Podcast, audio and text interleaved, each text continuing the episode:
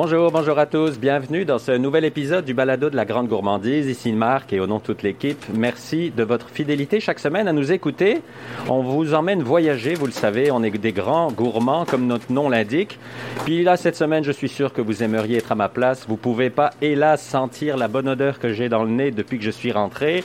Et je vais laisser euh, à mon invité euh, se présenter, surtout dire le nom de sa compagnie. C'est pas que j'ose pas le dire là, mais euh, il y a un petit quelque chose. Bonjour Sébastien Romani. Bonjour. Alors où sommes-nous On est chez les sablés de l'hostie français. Bon, et puis style français, c'est toi, j'imagine? On peut le dire, oui. Franchement. Mais c'est toi-même qui le dis, donc on peut Oui. se permettre. Oui, c'est ça. Donc l'idée, c'est que tu as lancé il y a euh, deux ans approximativement cette fabrique de biscuits ici à Québec. C'est ça. Ben, ça a démarré, euh, là pour le, le- le nom de l'entreprise, ça a démarré avec un Québécois dans une voiture. Je cherchais justement le nom de l'entreprise. Il m'a juste dit à la fin de la conversation, ben là, mon de français. Puis je l'ai marqué sur mon cellulaire, ça a marché. Puis Ok, c'est comme ça que ça a démarré. ouais. Parce que Ben, l'his- l'histoire, c'est que tu es arrivé au Québec pour quelques mois pour travailler euh, euh, en Mauricie, je pense, c'est ça? Et c'est là que tu es tombé en amour? Oui, Ben, t'en connais déjà pas mal. Ouais. Mais euh, oui, j'étais venu avec un permis vacances-travail au Québec. Ouais. Et euh, puis donc ça, ça, ça dure deux ans. J'ai fait euh, deux saisons d'été dans une pourvoirie euh, de chasse et de pêche là, en Mauricie. Euh, la Seigneurie du Triton, c'est une belle Ouais. pourvoirie. Et euh, là, c'est d'ailleurs là-bas que j'ai commencé à démarrer en cuisine, là, à faire quelques petites recettes de biscuits sablés pur beurre là, euh, que je servais pour les employés sur place. Et puis finalement, là, je- c'était justement dans cette période-là que j'ai trouvé un peu ce nom-là rigolo. là. C'était aussi mon surnom. Sur place, tous les employés m'appelaient le français. Ah ouais, ok. Et euh, puis en arrivant, à, en arrivant à, la rentrée septembre-octobre à Québec, là, euh, j'ai réussi, après euh, trois pages d'explications à- au registraire des entreprises, à, à appeler mon, ma compagnie les Sablés le style français. Ok, c'est ça, parce qu'ils voulaient pas que tu l'appelles comme ça. Non, ben, ils m'ont dit non. J'ai eu un premier refus. Puis après, je leur ai réexpliqué. J'ai- Je leur ai dit qu'on faisait juste des biscuits, que j'avais rien contre des Français, que j'étais moi-même français. Puis, euh, puis c'est ça, ça a démarré comme ça. Et, et comment a démarré l'idée de faire des sablés? Parce que des sablés, on en mange beaucoup, beaucoup en Bretagne notamment, Ouais. euh, avec le beurre breton et Ouais. ainsi de suite. Mais pourquoi avoir eu cette idée euh, de lancer des sablés? Ben, je voulais, je- j'avais quand même l'idée d'entreprendre en arrivant au Québec. là. Ok. Euh, puis je trouve, je voulais démarrer parce que j'avais, j'avais quand même un job à côté. Donc je voulais que- quelque chose, euh, je voulais commencer avec quelque chose qui me prenne pas trop de temps. Et la pâte à biscuits, ben, on, fait une pâte à biscuits un jour, puis le lendemain on peut la passer, euh, faire des- à l'emporte-pièce là, puis en vendre un peu partout. C'est quelque chose qui se conserve bien aussi. Euh, donc avec mes études de cuisine, j'ai fait 5 ans d'études de cuisine en France. là. Euh, à la fin de chaque travaux pratique, on faisait des biscuits sablés. C'est un peu euh, en voyant l'offre qu'on a à Québec, le fait de vouloir entreprendre, euh, le fait d'en servir ben, dans la pourvoirie. C'est plein d'idées qui m'ont fait tiens, je, vais arriver puis je vais commencer à vendre des biscuits à Québec. Et entre avoir l'idée et le faire, il y a des démarches, ne serait-ce Ouais. que le nom, la recette, trouver le local. Ça a pris combien de temps? C'est quoi les étapes que tu as dû faire? Ben, pendant, pendant, pendant ce job-là, je m'étais fait une liste de choses à faire en arrivant à Québec. Euh, j'ai commencé vraiment, je, je voulais pas prendre trop de risques. j'ai, vrai- fait vraiment euh, du, une chose après l'autre, graduellement. Donc euh, j'ai commencé à voir, par exemple, pour le nom, si c'était disponible. Euh, puis après, j'ai commencé, j'ai vu avec une, je m'étais intéressé aux machines à biscuits.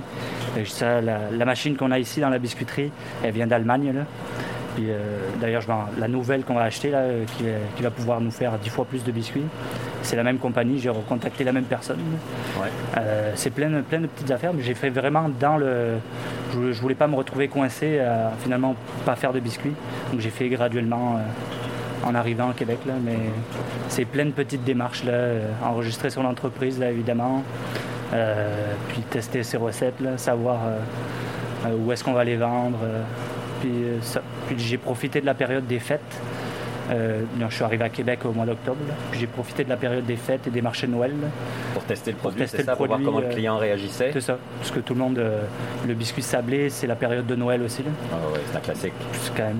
Fait que ça, ça, ça tombait bien. J'ai commencé un peu avec ça, là, Mhm. avec l'engouement. Puis ça a vraiment pris.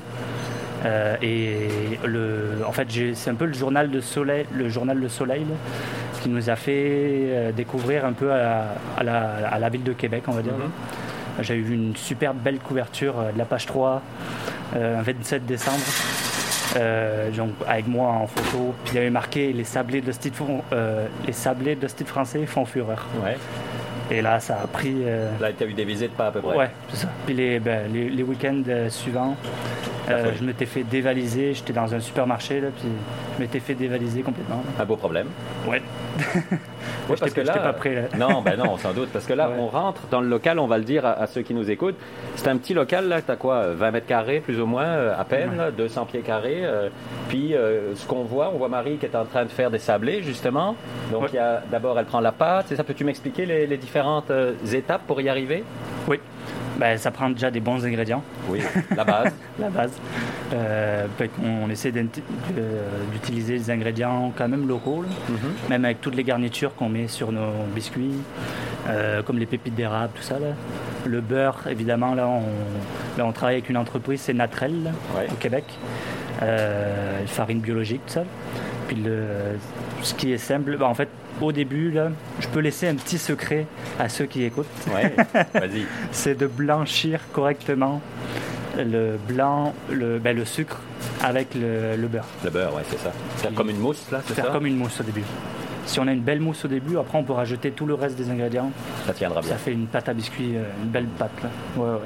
Les jaunes d'œufs aussi, c'est important. Ça va rajouter encore de, la saveur en plus. Euh, dans le biscuit traditionnel, on va dire. Oh, ouais, le biscuit de base.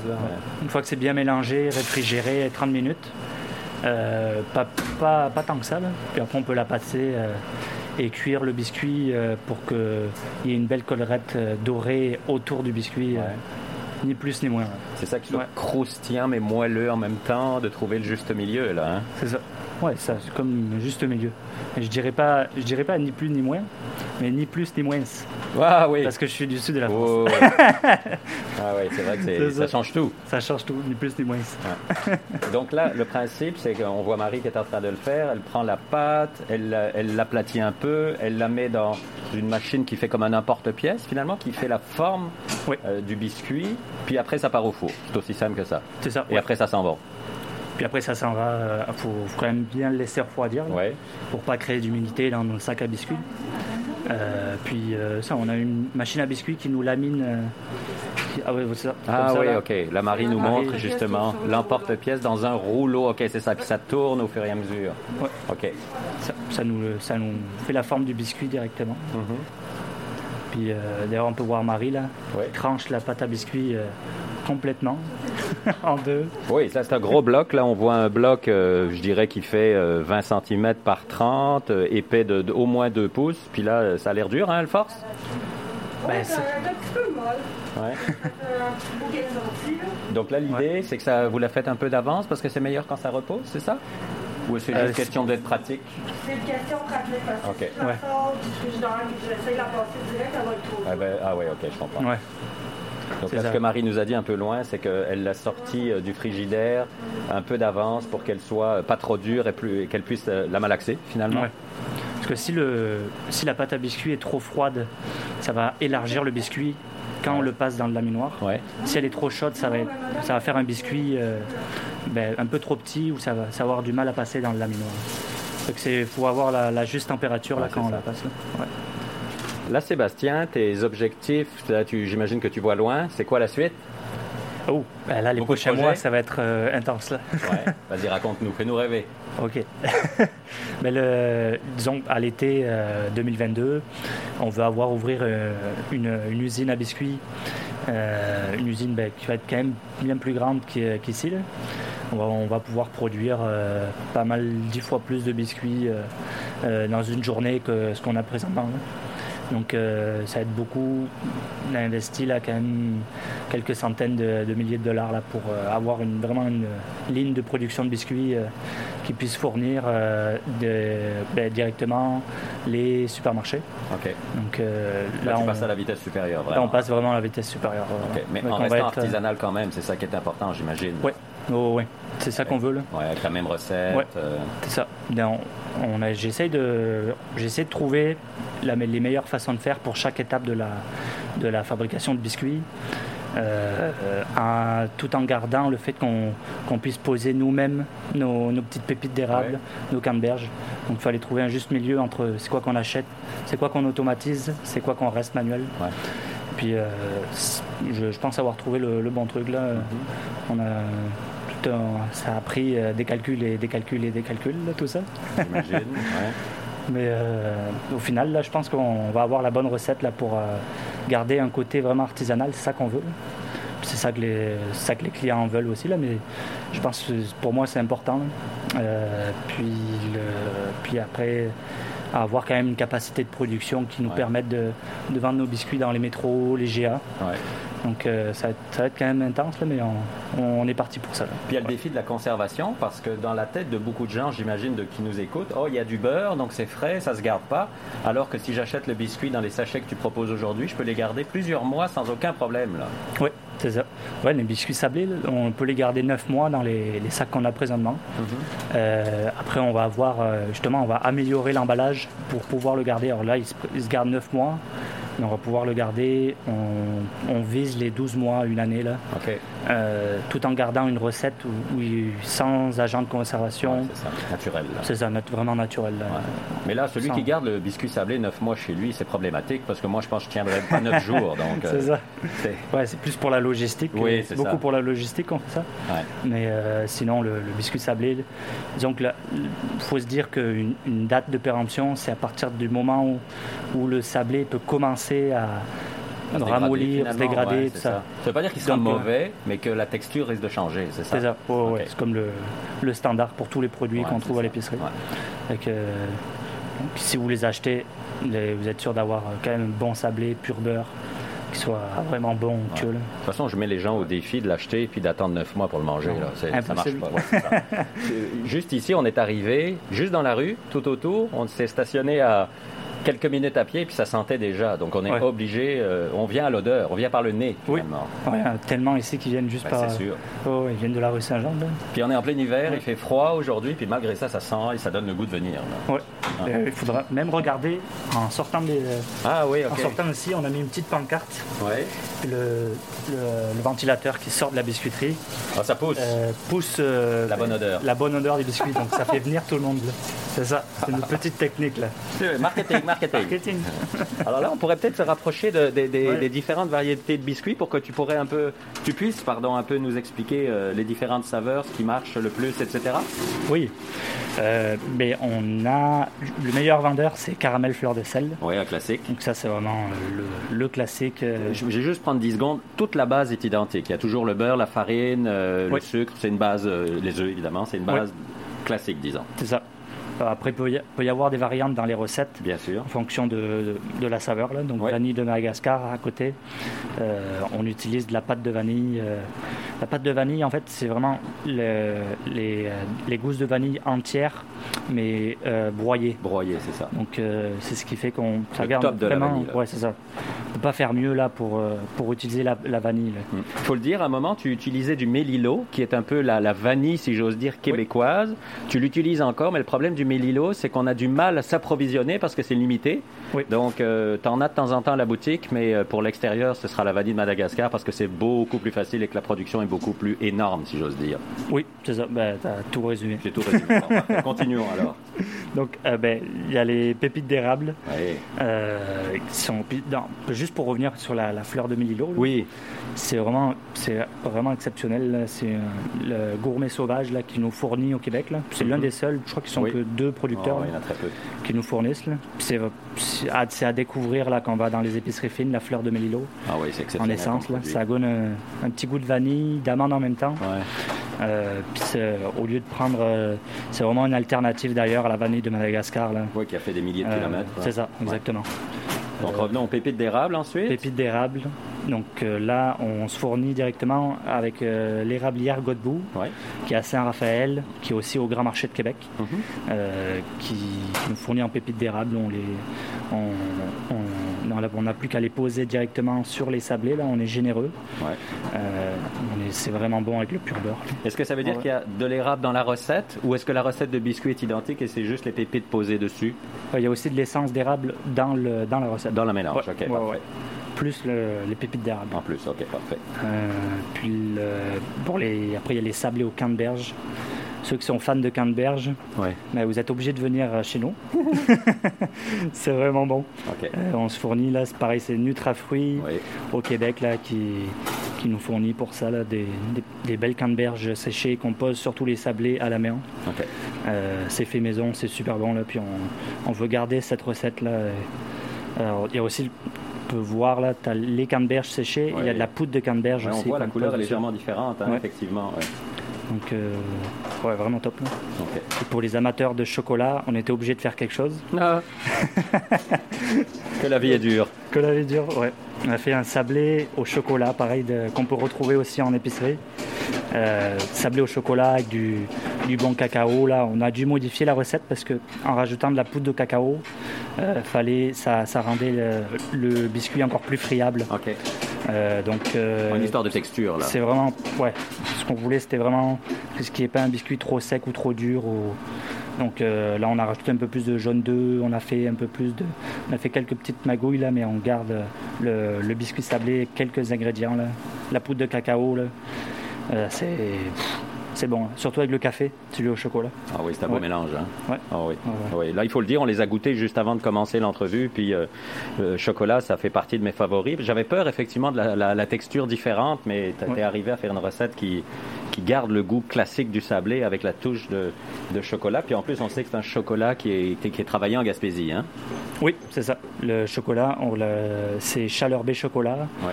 euh, Carleton-sur-Mer. C'est Mhm. eux qui nous fournissent le, le café pour la, Ouais. pour la, la, la biscuiterie ici aussi. Mm. Euh, c'est du chocolat euh, qui vient du Pérou. Ouais. Ils font venir vraiment directement les, les fèves de cacao. euh, et eux, ils font toute la production du chocolat. Ils font même des tablettes de chocolat. Et puis, si j'ose dire, il y en a un qui est très cochon, là. Aïe, ah là là, tu viens de le dire.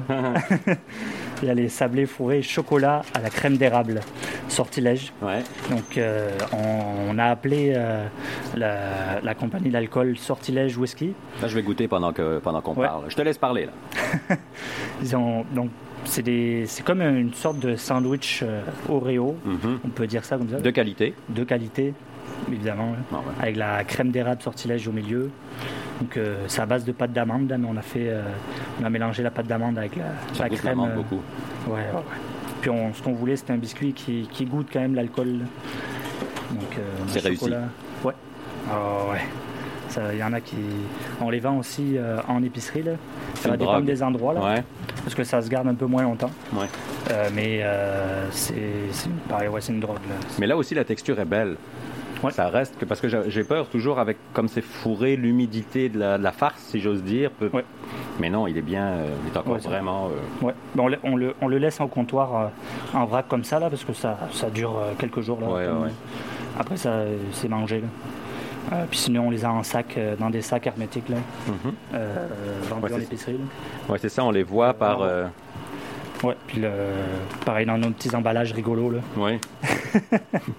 Donc ça, c'est des paquets de 6 biscuits qu'on vend euh, en épicerie. Ça, c'est celui qui est fourré. Ouais. Puis les autres, euh, ah, c'est 6 pareil, 6 ou 15. Euh, c'est ben, 8 ou 15. Ça, c'est nos anciens Ah, c'est les anciens, d'accord. Donc c'est J'ai- 8 ou 15 maintenant. 8 ou 15, ouais, pour toutes les autres saveurs. Là. Ouais. Alors justement, les points de vente, c'est où? Est-ce que tu peux, est-ce qu'il y en a un peu partout pour l'instant au Québec? Est-ce qu'ils sont sur ton site internet? Comment les gens peuvent se, se renseigner? Ben, le mieux, c'est d'aller euh, sur le site internet. On a une carte de point de vente interactive. Parfait. Euh, donc là, tout est répertorié. Là. Au point de vente, là, on peut savoir par rapport à où on se situe, c'est quoi le point de vente le plus proche de Ouais. chez nous. là. Puis tu vends en ligne aussi, c'est ça hein, On les vend en ligne aussi. Ouais. Donc au pire, s'il n'y a pas de point de vente près de chez moi, soit je vais faire les pieds de grue euh, à mon épicerie en disant j'en veux, j'en veux, j'en veux, soit je le commande en ligne. Ouais. Puis ça arrive en quelques jours, n'importe où au ça. Québec. Ouais.